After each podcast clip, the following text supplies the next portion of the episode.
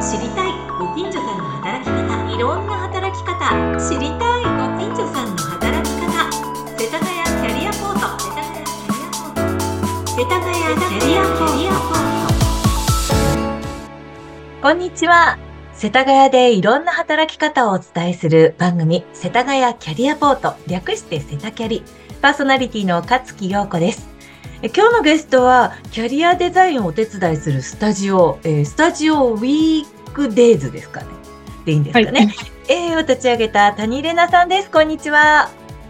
よろしくお願いします。こんにちは。はい、お願いします。じゃあ、谷玲奈さん、まず、このスタジオウィークデイズも含めてね、自己紹介をお願いしたいと思います。はい、谷玲奈と申します。えっと、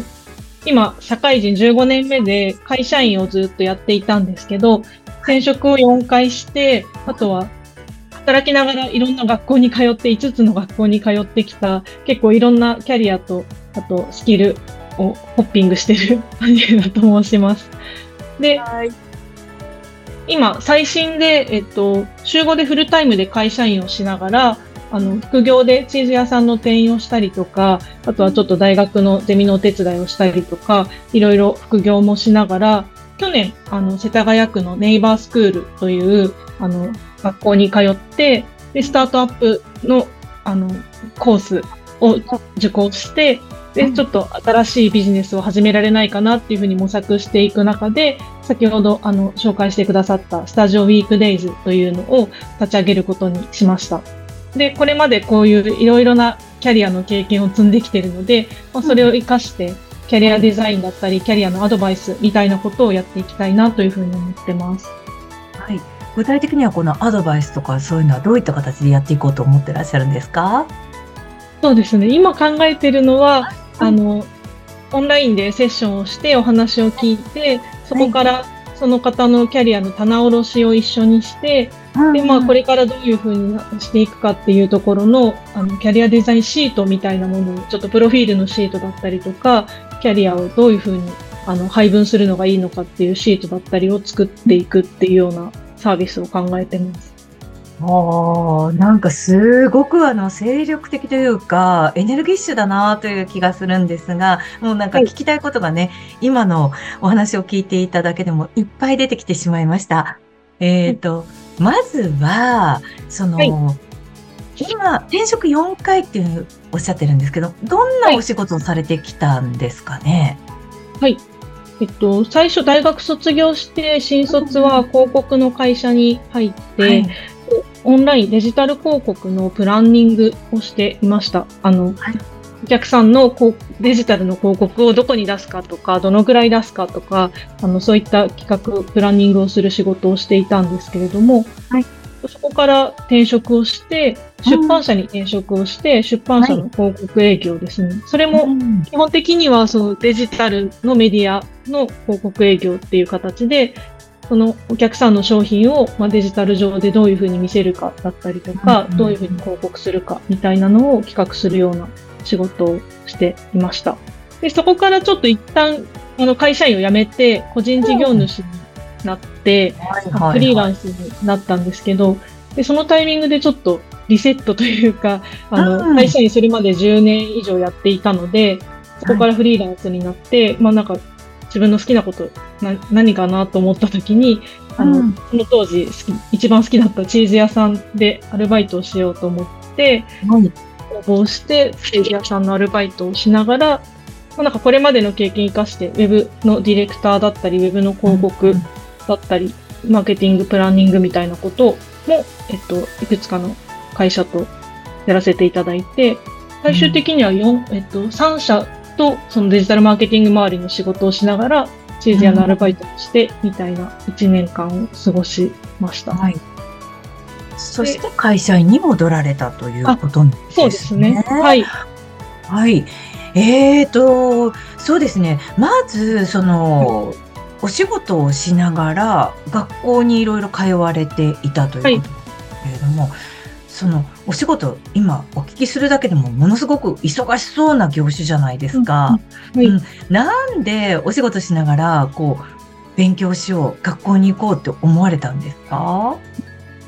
なんか多分20代のうちはとにかくがむしゃらに働いて、で、やっぱり会社、働いて実際にアウトプットをするとどんどん学びもあって、成長もあってっていう形で、あの、いろんなことを、まあの、どんどんアップデートできたんですけど、うん、30歳ぐらいになった時に多分割とルーティンというか、毎日仕事をこなしているなっていう感じになってきてしまって、なんか自分があんまりアップデートされてない感覚というかがあったので、でちょうどその時になんか、これまで興味があって勉強したいなとか、もう一度勉強したいなって思ってたことを、あの、ちょっとしてみようというふうに思って、で当時は、あの、気象予報士の学校に通ったんですけど、はい、あの、それはずっと興味があったので、どういうふうに気象、うん、なんかその、気象予報士の、あ、なんていうんですかね、アナウンサーになりたかったわけじゃなくて、予報の文章、原稿を書く人になりたかったんですけど、それで気象予報士の資格を取れ取れたらなと思って、結局取れなかったんですけど、あの、学校に通いました。はい。え、あの、学校に通う時間っていうのは捻出できたもんなんですか？そうですね。もう、えっと、本当に当時は多分週5で土日も仕事する時もあったし、夜も下手したら9時、10時とかで帰るような日が続いてはいたんですけど、もう学校にお金を何十万と払ったからには行かざるを得ないっていうことで、あの、毎週それは木曜日に授業があったんですけど、はい、木曜日の7時に授業があるので、木曜日の6時半以降は Google のカレンダーを全部あの NG というふうに抑えて、周りにも宣言をして、うん、でどんなに仕事が残っていても、はい、これは明日やるっていうことで、あの、もう無理やり学校に行く。で、学校に行くと宿題が出るのでやらざるを得なくて、他の平日ももう無理やり宿題をやるみたいな感じで、ちょっと強制的にやってしまうと意外とできるっていう感じでした。すごい大変だったっていうより、意外とできるなって思ったっていう感じですそうですね。なんか、意外とその学校に行って、次の日また、ちょっとでも朝早く会社に行って仕事するとか、なんか割といい方のループに入ったというか、そういう感じで、そんなになんかすごいそれで大変になったっていうよりは、で、やっぱりその新しい学びがあったりとか、試験に向けて勉強したりとか、ちょっとこう自分がアップデートされていく感じはすごくあったので、そっちの方が、あの、そうですね、メンタル的にはいい状態になりました。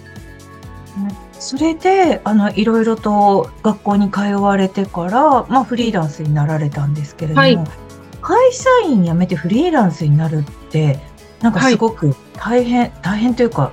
結構勇気のいること なのではないかなと思うんですが、すね、はい。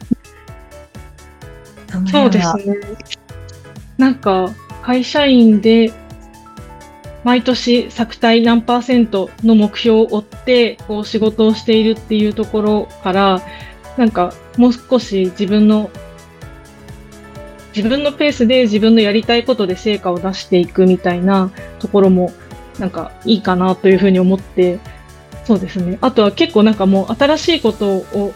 ちょっとできない環境にもあったのでその会社の状況というか、会社で新しいこういう事業やりませんか？とか、新しいこういうプロジェクトしたいですって言っても、ちょっとそこに投資はあんまりできできないというか、うん、あの今の事業を伸ばすことをやってほしいっていう話があったりとかしたので、うん、なんかそれであれば、どんどんちょっと自分で新しいことをやれる環境にしたいなと思って、ちょっと、うんうん、個人事業主になっちゃいました。うん、その辞めてはい。どうされたんですか？もともと、はい。もともとあった仕事をそのままやる形だったわけですか、はい、あ、えっと、そそうですね。辞めてからは、あの、まず全部ゼロになってチーズ屋さんでアルバイトっていう感じだったので、あの、これまでの仕事は特にないない状態で辞めちゃいました。すごいですね。はい。ちょっとだけ業務委託で残残してややってる部分も最初はあったんですけど、うん、そうですね。一回でもリセット完全にしました。すごい勇気があるけれども、そのリセットした時にやったことってどんなことですか？リセットして、えっと、結構改めて自分がなんかできること、得意なこととか、あとはやりたいこと、今面白い興味があることとか、なんかそういうふうに仕事を分類してというか、なんか一回分けて考えるみたいなことをやりました。で、やりたいことなんだろう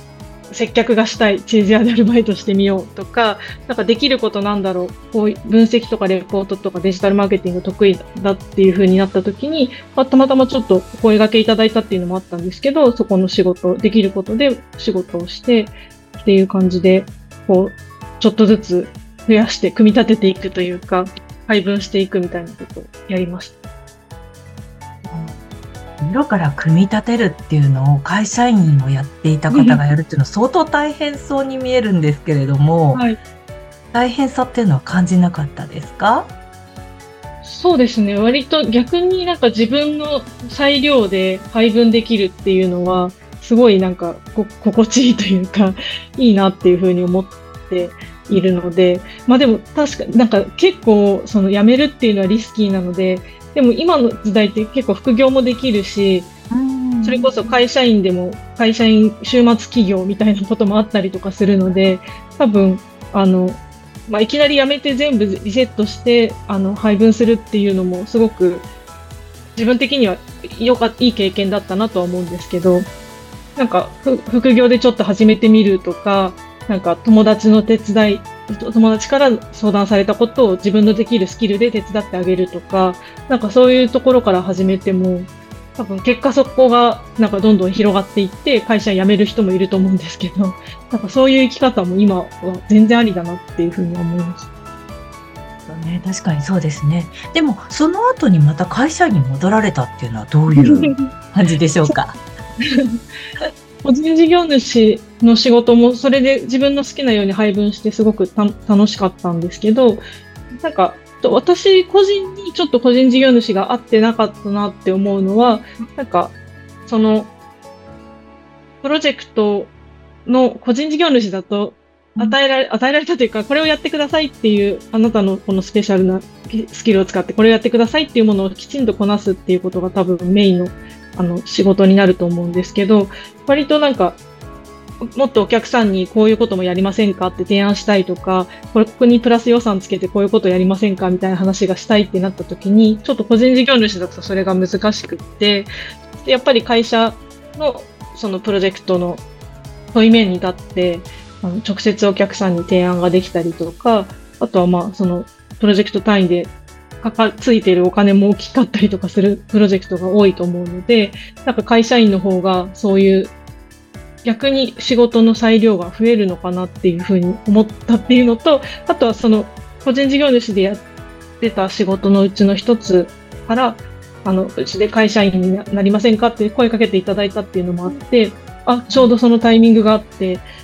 やってみよう、戻ってみようかな。で、なんか今って結構それこそ会社員、あの、副業 OK の会社もすごく多いので、じゃあなんか自分の好きなこととか、面白いって思うことは副業でやりながら、会社員として、なんか、成果は大きいものを出せるような、あの、ベースを持つっていう形が一番いいかなというふうに思って会社員に戻りました。なるほど。谷玲奈さんは今の感じが一番、今、今は合っているという。うん、フィットしていると思います。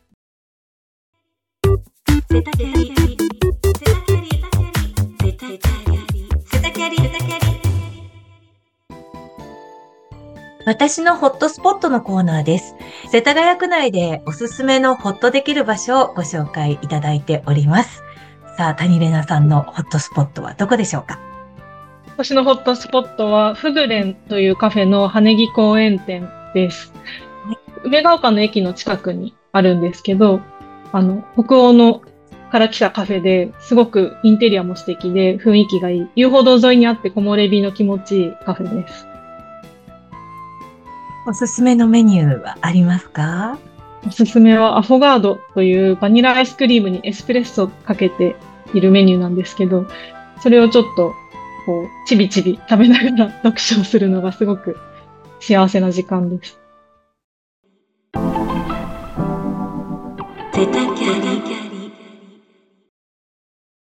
えー、谷玲奈さんのお話を聞いていると、何でしょう、今までだと、割とこう仕事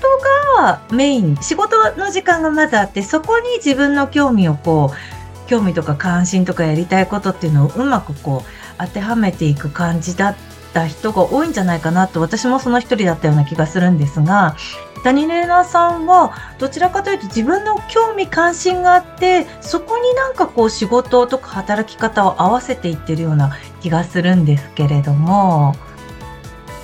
そうですね。なんかそういうふうに言っていただいて初めて気づいたというか あそうなんだっていうふうに思ったんですけどあの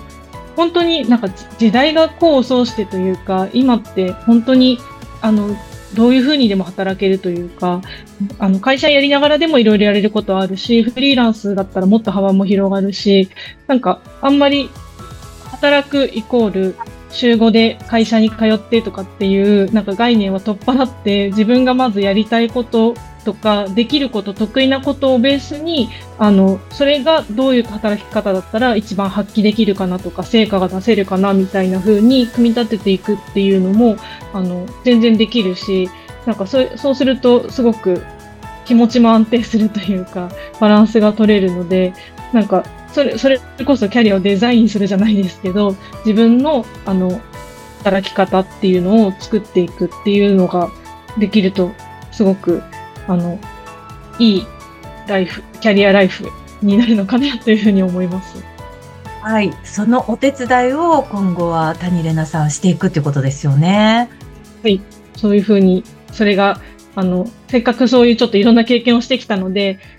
これからどうしようと思ってる人にそこのお手伝いができるといいかなというふうに思っていて、ちょっとまずはノートであの発信をと思って、こういうあのキャリアだったりとか、働きながら勉強するっていう、どういうふうにやるのとか、あの、キャリアチェンジの時のお悩みとか、そういうものをあの解決するような記事をまずはノートでちょっと発信していって、で、今後、あの、それを実際にお悩みがある方にキャリアデザインだったりコンサルティングみたいなこともやっていけたらいいなというふうに思ってます。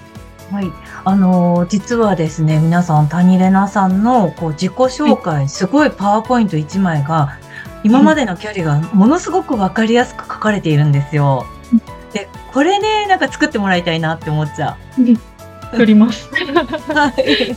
はい。ぜひね、あの、そんなところからもね、まずノートを見て、えー、相談したいなって思う方はね、相談していただければなと思います。うん、えっと、谷玲奈さん、言い残したことはありませんか、はい、皆さんへのメッセージとか。そうですね。なんか、自由にあの働くのが本当にストレスなくっていうのは割と自分で決めるって自分で決めるっていうところがポイントかなとは思うんですけど、うん、自分でやりたいとかこれができるっていうふうに決めてあの、まあ、小さくでもやってみるっていうところがすごくできると健やかに過ごせるのでおすすめです。本当その通りだと思います。自分で決めるって意外と難しいことですよね。なかなかやっぱり怖いなって思っちゃうんですけど。そうですよね。でもすごく大切なメッセージをいただいた気がしました。うん、谷玲奈さん、本当にありがとうございました。ありがとうございました。世田谷キャリアポート、次回もお楽しみに。